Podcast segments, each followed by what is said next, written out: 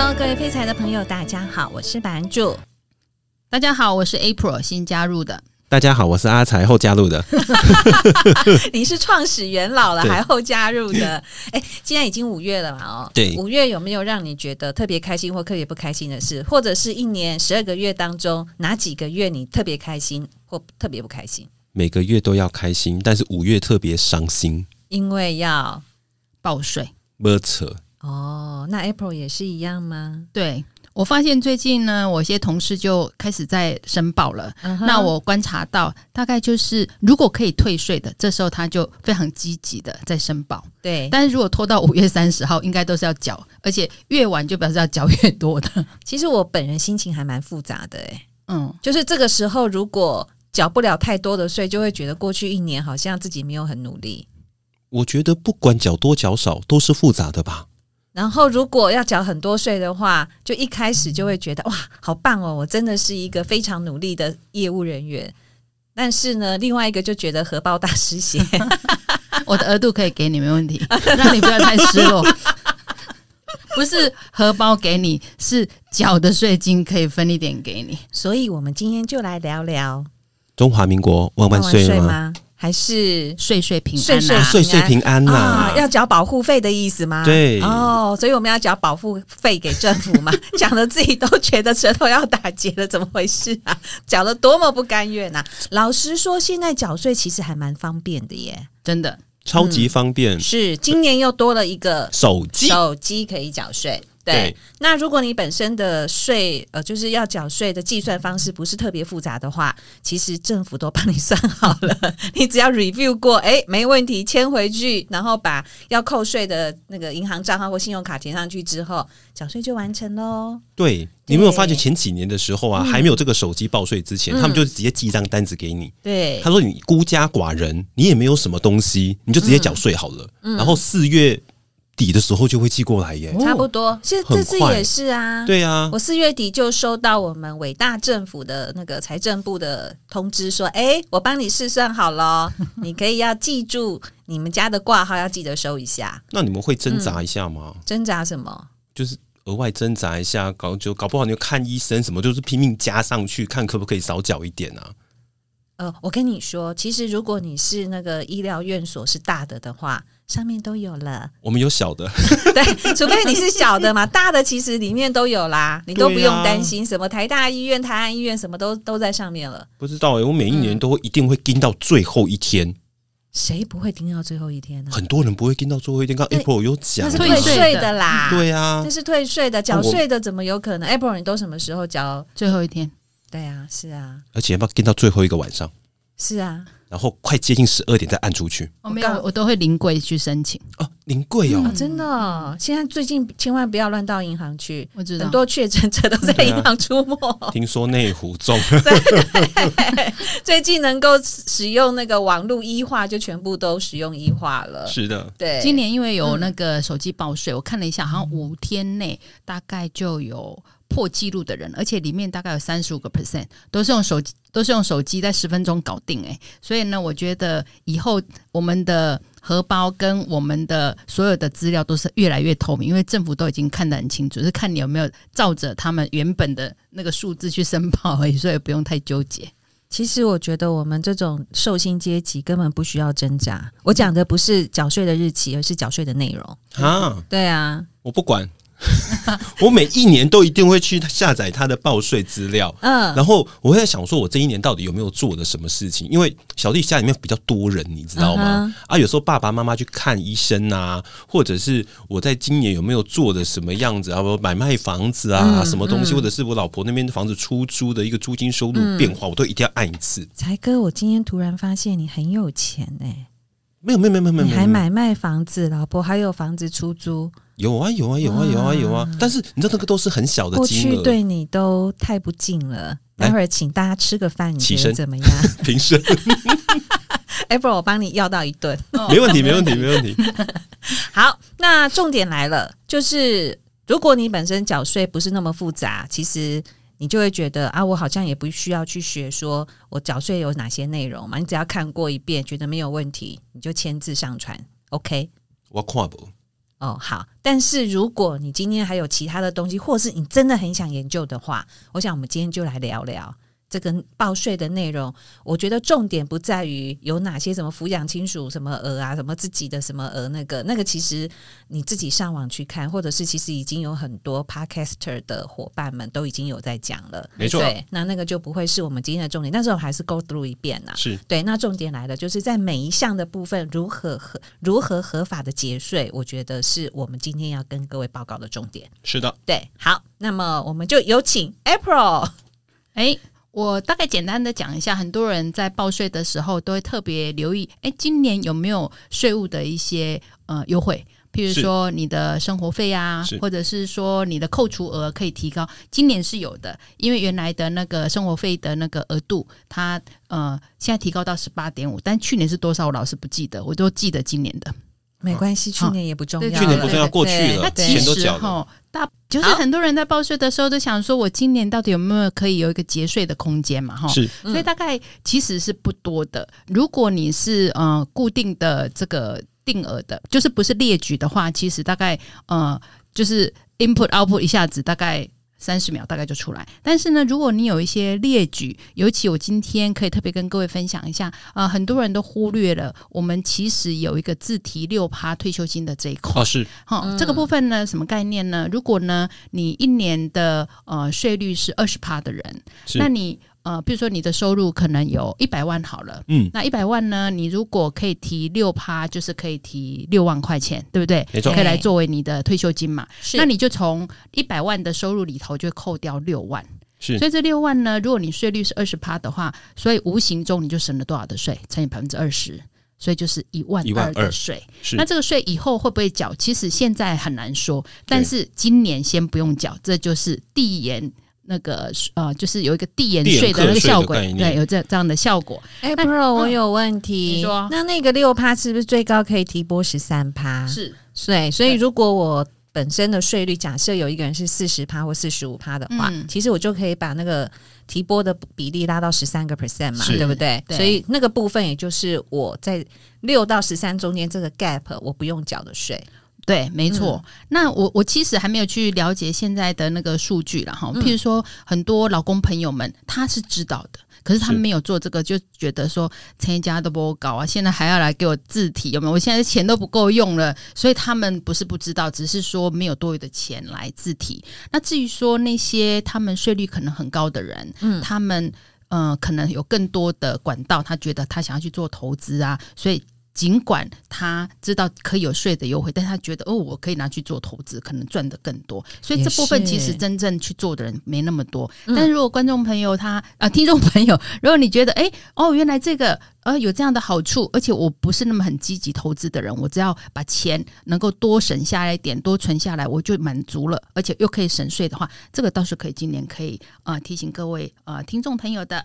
而且而且我觉得啊。嗯像这种自提六趴到十三趴的部分，你知道它还可以分享政府的投资，还会回馈到你的账户里面。对啊，像二零二零年，因为股市还不错嘛，是，所以这一部分的收益是好的。没错，对，因为我会听到这个是当初有一个帅气的中年大叔，他有上过我们节目吗？他告诉我们，我跟你们讲，有钱人你的税率是四十趴，你一定要自提出来。对，因为没有任何一个投资可以保证收益，这个投资可以保证收益，嗯、这个收呃收益来自于政府给你的保障，还要加上你所节省的税。哦，这。是固定的，是，所以假如可以的话，你的税率是高的，你一定要自提，而且要多提一点。对，就这么决定，今年开三 percent。对，我每一年都跟自己这样子讲，我一直说服不了我老婆这件事情。所以你有吗？没，我 我有，我老婆没有。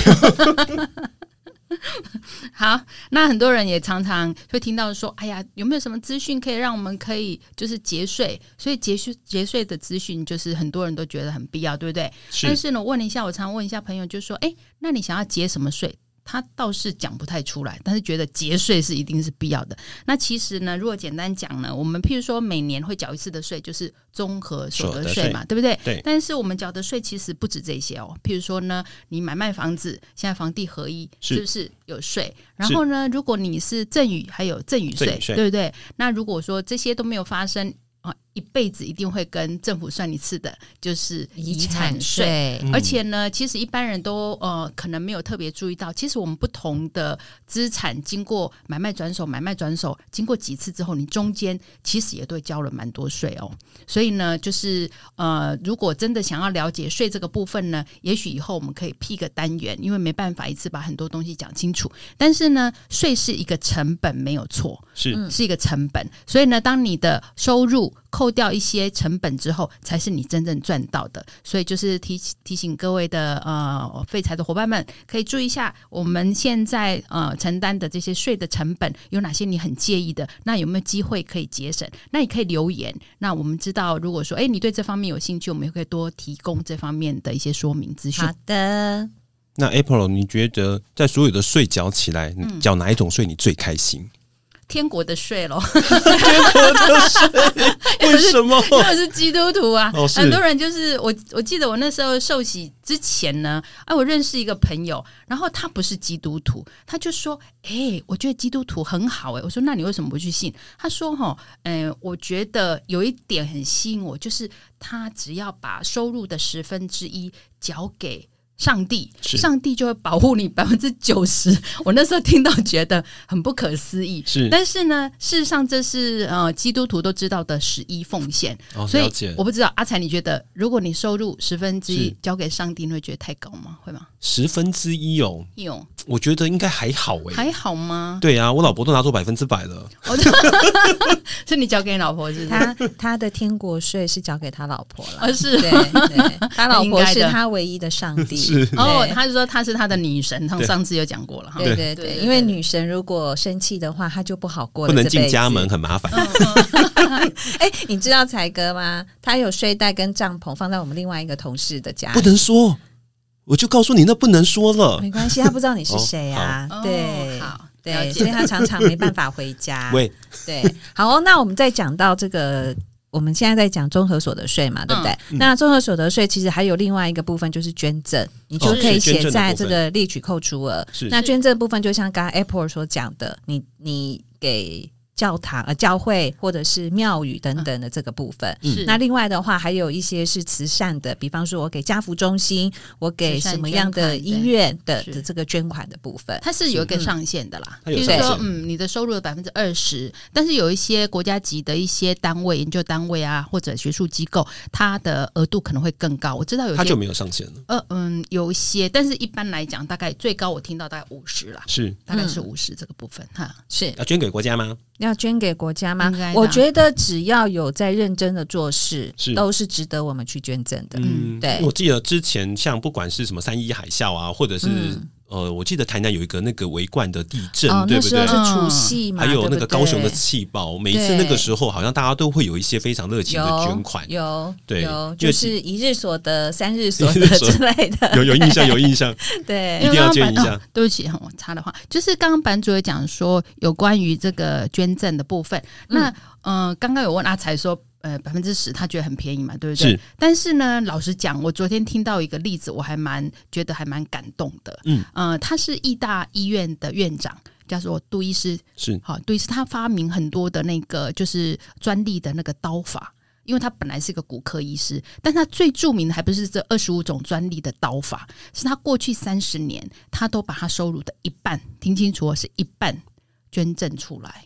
有有有，我记得我有看，好像有看到这个新闻。可是我以前没有 follow 到这个。是，然后呢，我就想说，哦，那表示说他家境应该很不错，所以捐了一半，虽然是很感人，但也没有到很那个。可是我后来知道一件事情很特别，就是其实呢，在呃十几年前，他父亲去世的时候，他父亲有九千万的债务。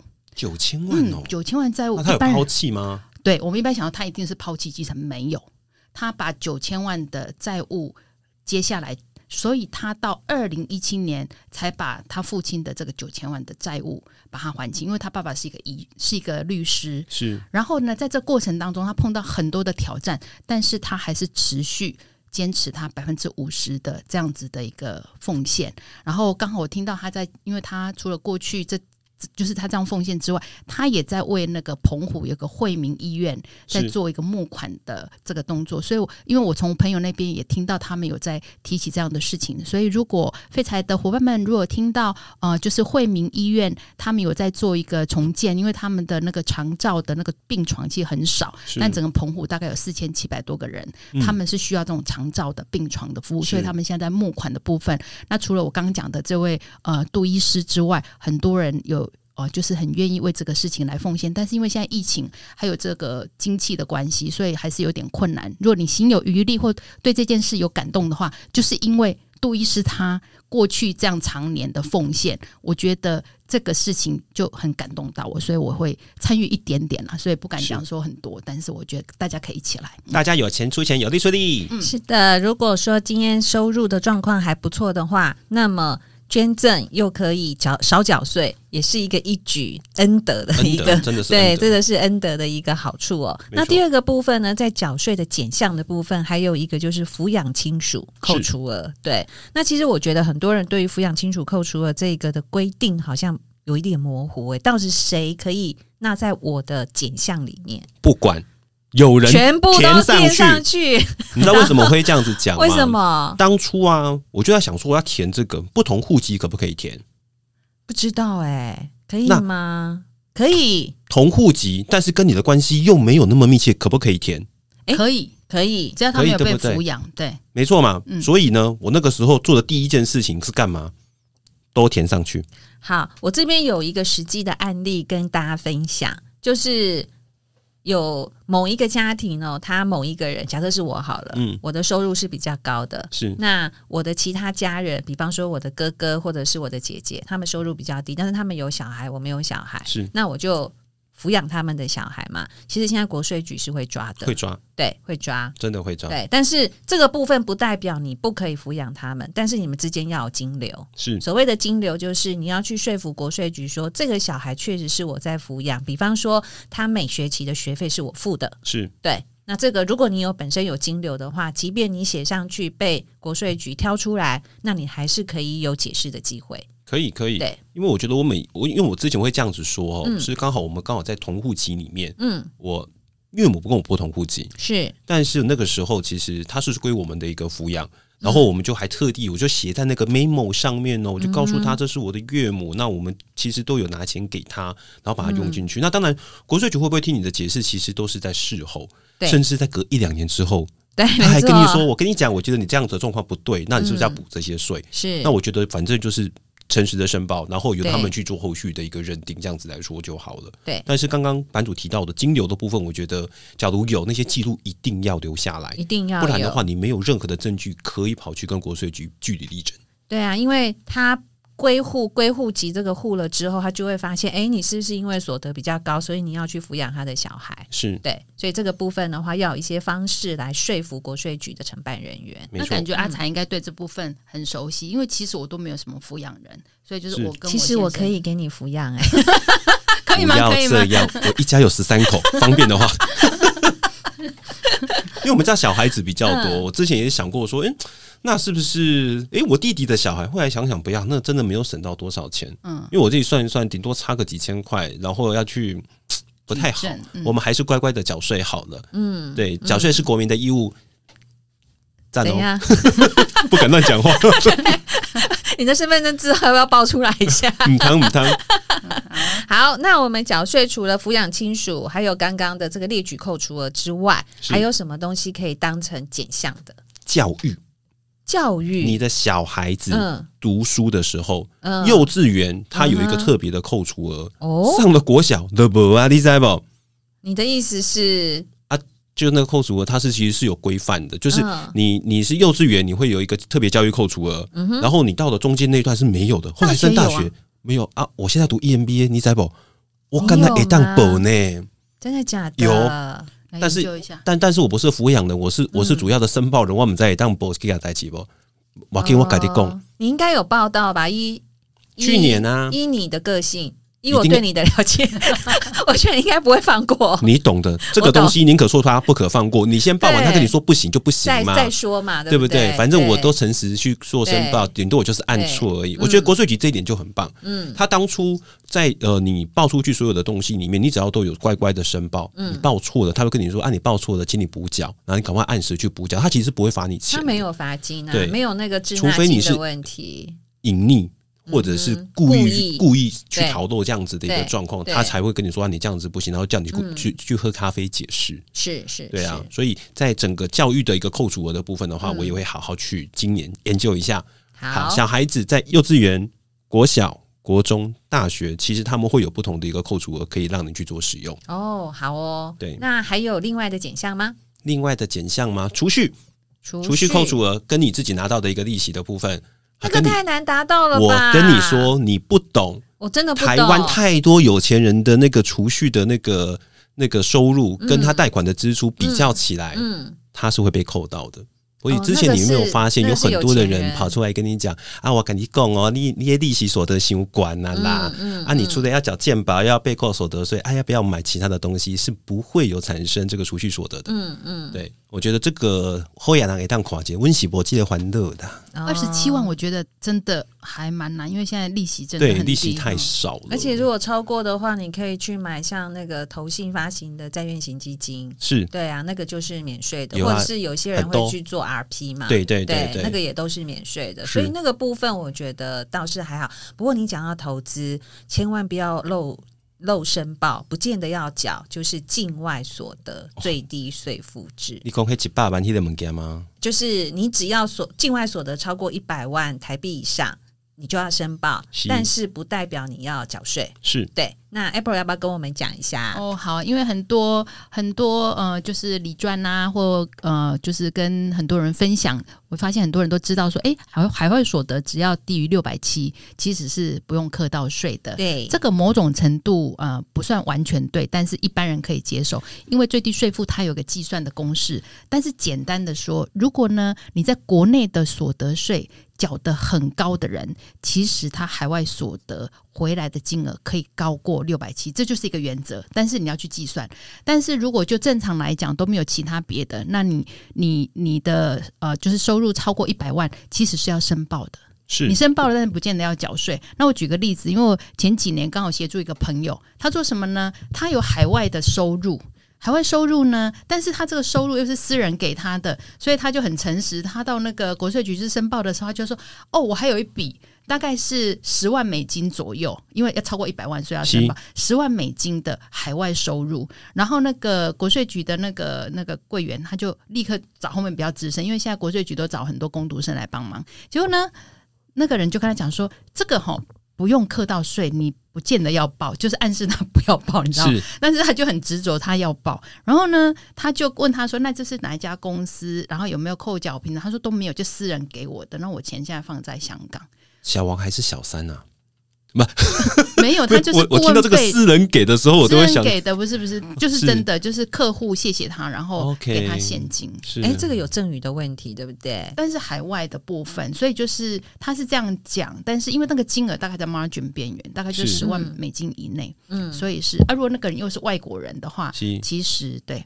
但是在海外赠与，基本上那个金流是抓不太到的，是抓不到。但是他他已经跟国税局这样讲了，嗯，诚实申报。哎，你们知道现在国税局很厉害啊，他没有要自己去用你的金流啊，没有，自己要把金流找好来跟他报告啊。你要来跟我解释，对对对，你要来跟我解释。对，因为举证，因为举证这些金流是你的问题，不是国税局的问题。你只要符合逻辑，国税局他可以接受，还可以用四个字来解决你。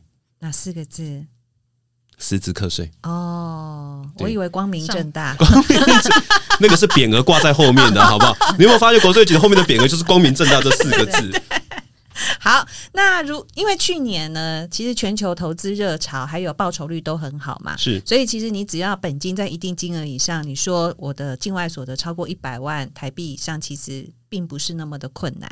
对对，那么就会有人在问说：“可是我就很想要投资境外啊，那有没有什么可以不用申报缴税的这一个部分？有国内的基金投资境外的部分，不用配息的资本利得的部位，就是可以不需要去申报境外所得税最低税负。你公开给你，你给我一库。不是不是不是，要让大家听得懂。我知道我知道我知道我知道。就是说，呃，基金的部分，你只要是台湾注册的，然后你不要配息，是对，然后投资是境外的，你就不需要去申报。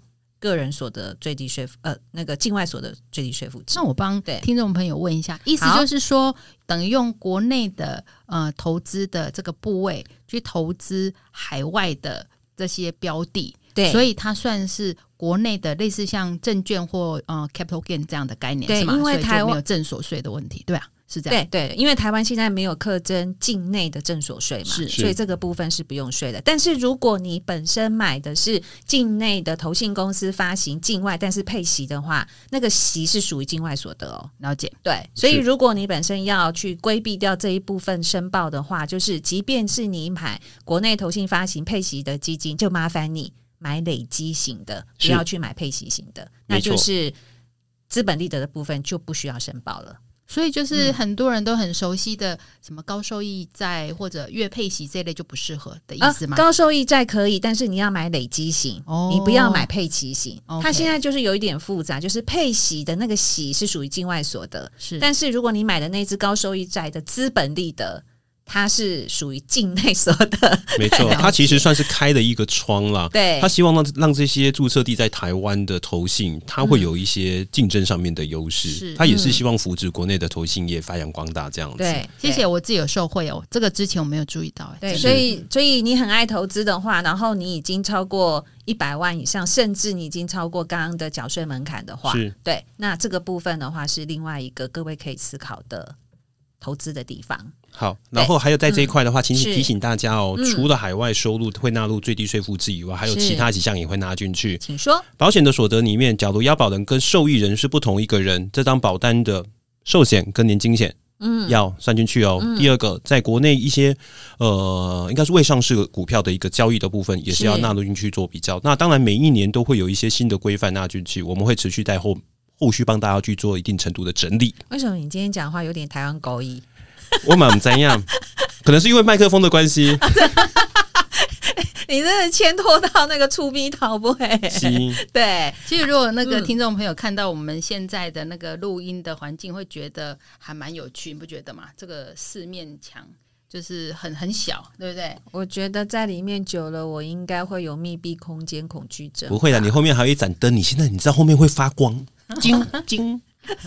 好，我们就三个人靠在一张小桌子上面，然后上面有四个看起来很厉害的那个麦克风设备。是，然后呃，这个、我怎么样就是就总觉得就是少了酒，酒吗？是你早说嘛。后面有酒精，拿来 七十五趴的。是。好，那另外呢，减项的部分还有医疗院所的就医的部分。哦、是。对这个部分的话，我觉得好像有一些运用的空间呢。比方说，长辈如果他要去植牙。对，植牙可以吗？可以哟。我跟你说，嗯，我试过了，可以，可以哟。牙套、植牙，你要跟医生讲，我这个是不是一定要装？医生跟你说，你当然要装啊。好，谢谢。然后，重点是你的收据后面要让他们做好那个印花的印花税的贴贴那个印花税，对，你要付回去。对对，尤其是有做那种整口植呃整口的那种活动性牙套跟植牙的部分，因为老人家假如没有那个，你就要怎么吃东西？对啊，必备的必须医疗用品。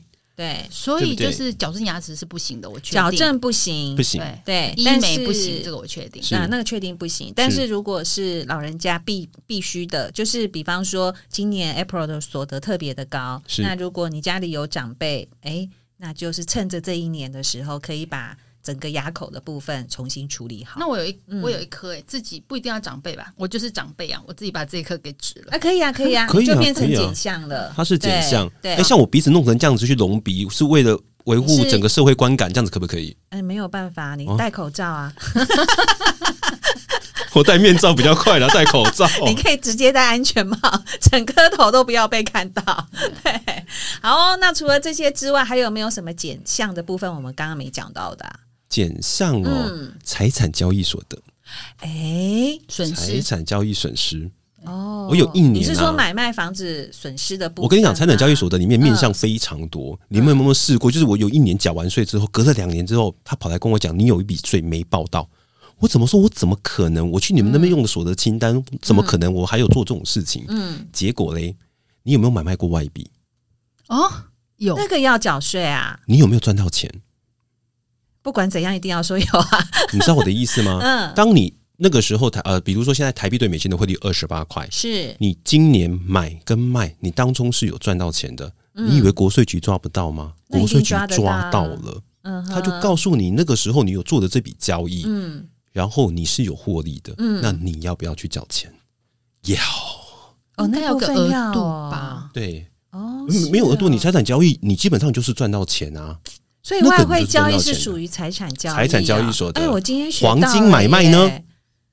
也是吧，我忘记了。但是我那时候上课的时候，他又跟我讲，马上查叫做一时贸易所得啊，好像是一时贸易所得，对对对对，他课的税基其实是不同的。对，我突然没有那么尊敬我们的政府了，为什么这时候要缴这么多税？对，那你中统一发票要不要缴？哦，那个有那个啊，最近改喽。哎，不是一个门槛以上才要缴，之前是两千，现在是五千，五千块以上就要缴，它直接分离课税嘛？几趴？二十吗？二十趴哦，对不对？我觉得没关系啊，我中奖或者是我中乐透头彩都很好啊，那当然很好。对啊，哎，那尾牙呢？尾牙，尾牙不是都关在薪资里面？尾牙，当你拿到多少的那个奖金的时候，你要被课税，你知道吗？我当然知道啊，几趴？不不，几多少钱？一样二十吗？不是，三千清哦，两千，我还记得三千。等一下，你说两千块以上的尾牙就要被课税，那如果他给礼券呢？所以你没发觉我们都给一千吗？对啊，因为正好公司也可以变成减项。对对对哦。然后我那个时候看了这个资料，我觉得最好玩的一个地方就是大老板啊，或者是那些高阶主管，不是在最后尾牙的最后有没有被喊抖内五宝？对哦，他抖内出来的钱要不要课税？抖内出来的钱要不要课税？哎，这要看公司怎么做账吧。是，除了看公司怎么做，一般呢，一般就是那种，比如说很小的公司啊，就一个老板三个员工那种状态，有没有？他们说那个算是。这要问严董。没有，我们另外一个朋友。这个要这个要算是他们的，应该应该应该是这么说，就算捐赠，捐赠，捐赠，他就可以变成减。比如说，我就捐赠给版主。OK，不要超过两百二十万，不会有那种赠与的行为，那就 OK。但是你也知道，那种岁末年终的时候容易中啊。一定的啊，就老板把老板灌醉了。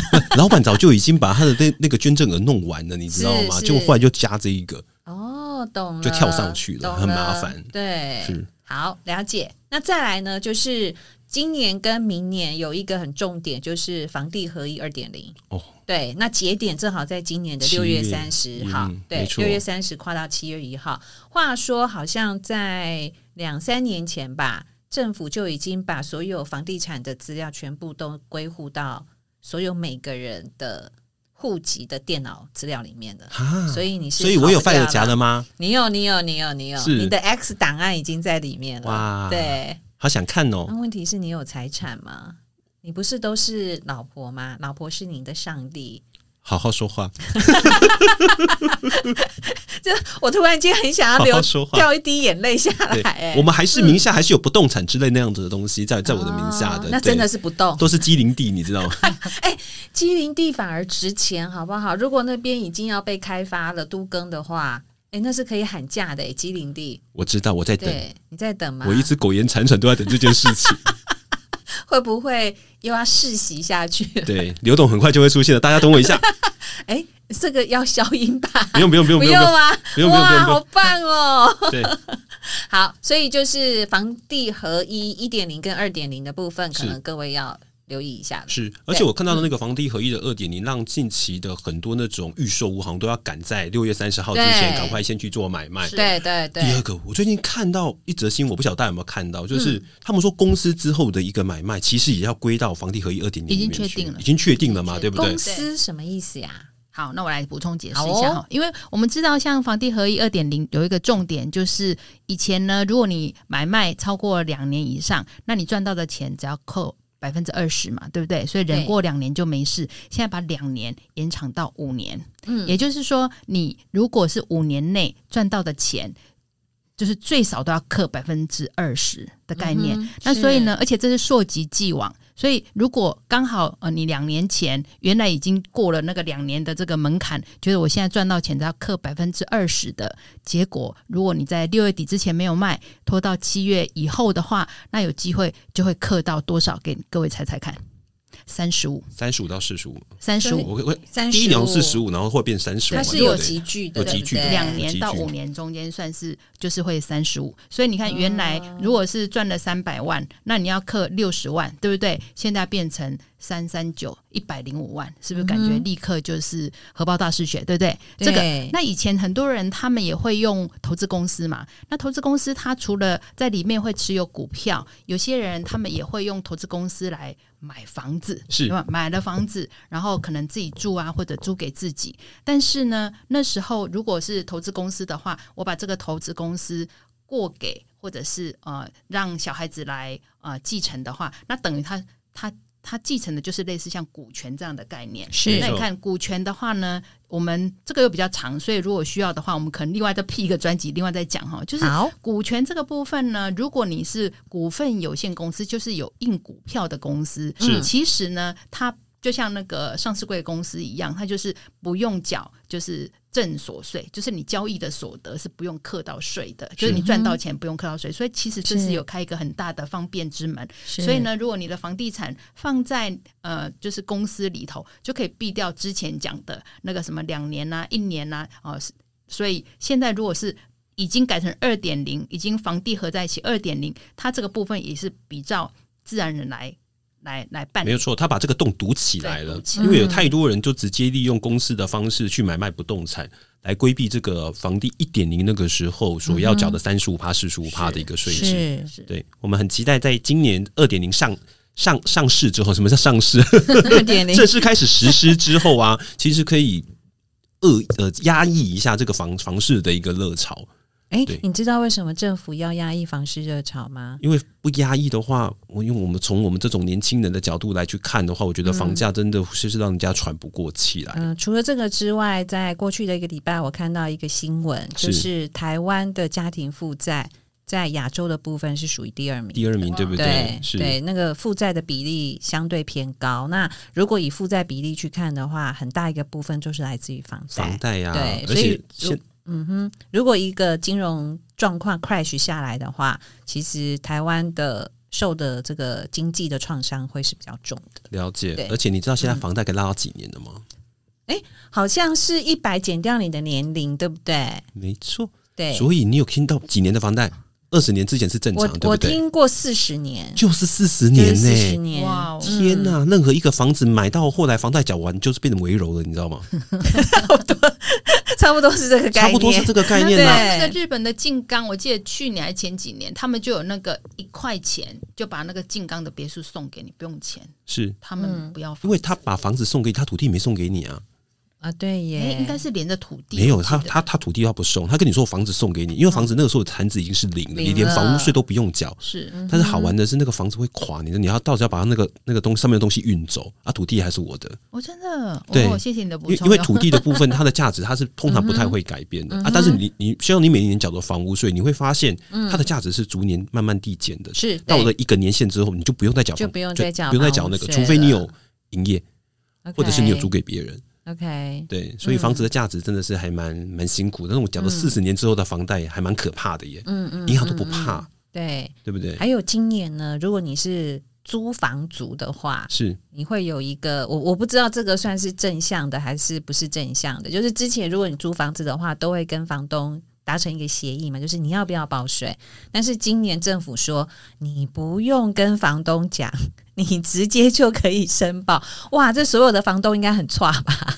会，对，应该是很差。因为要是我是房东，我觉得我就会做好心理准备这件事情。嗯嗯、因为假如他报了，你知道吗？接下来什么囤房税有的没的，都全部加到你身上，而且你避不掉。对。对，他现在就是影响很大。他现在就是倒过来，从需求者的角度，就是租房族的角度去抓这些房东有没有逃漏税。是，所以阿才比较担心，因为你有房子出租，我们是还好。对呀、啊，他是财呀、啊，对呀、啊。那不是我的名下，我是打工仔。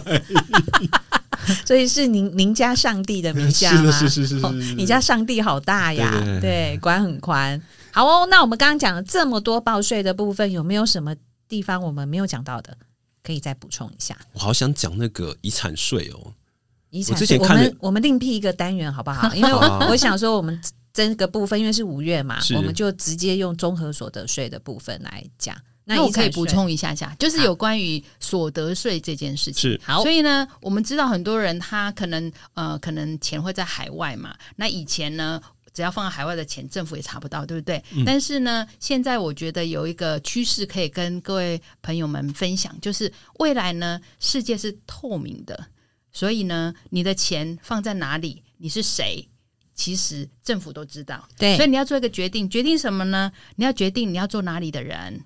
你要决定你要缴钱，你要 做个好人。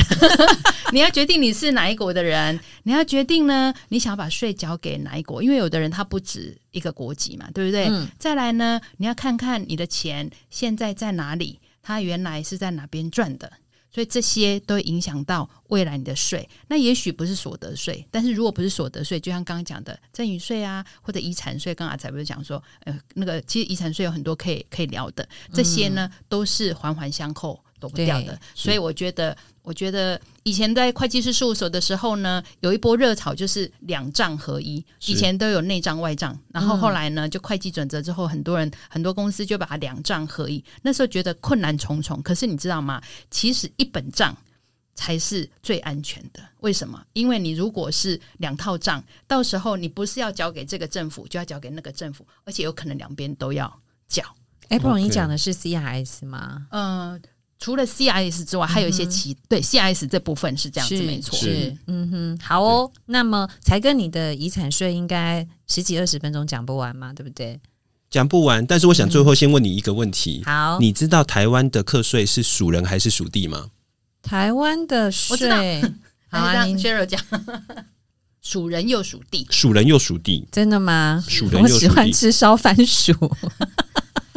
我们是属人又属地啊、哦，是是 OK。好，那所以是什么意思？可以讲一下？所以代表的意思是你在台呃境内缴发生的所得要不要缴税？要啊，要。境外发生的所得要不要缴税？要啊。好，那你呃，如果你是一个外国人，是来到台湾，在这边赚的钱要不要缴税？要不要缴税？要啊。是，所以他是属人又属地。哦，了解了。因为我我刚刚讲属地的部分是站在我们是台湾人的角度去讲的，哦、对我没有考量到外国人的部分。那另外的话，就是可能要再留意一下，就是如果你有中港澳的收入，这个又比较复杂一点，对不对？对，这个讲下去会很久哦。真的吗？可是还是提醒大家一下，好不好？好啊，对中港澳的部分啊，那你在香港发生的所得，嗯、请问是境外所得还是境内所得？在香港发生的部分是境外所得啊，是境内所得。中国发生的部分是境外所得，啊、刚好相反哦。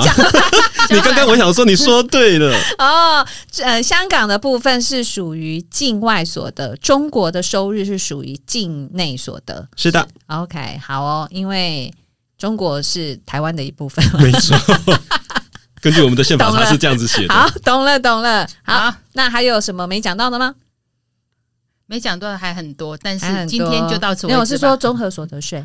综合所得税，因为正好五月，是对，我觉得大大概初步到这样子的一个概念啊。那只是建议大家，在今年的话，假如你不是用一般的手机报税，你是用那个建档软体的部分的话，嗯、其实我们觉得现在那个软体里面现在已经做得非常非常的完善了。嗯、它唯一没有办法抓到你的几个东西，境外所得那个一定要你单独去做申报。嗯，每一年在这个季节的时候，记得跟你的银行联络一下。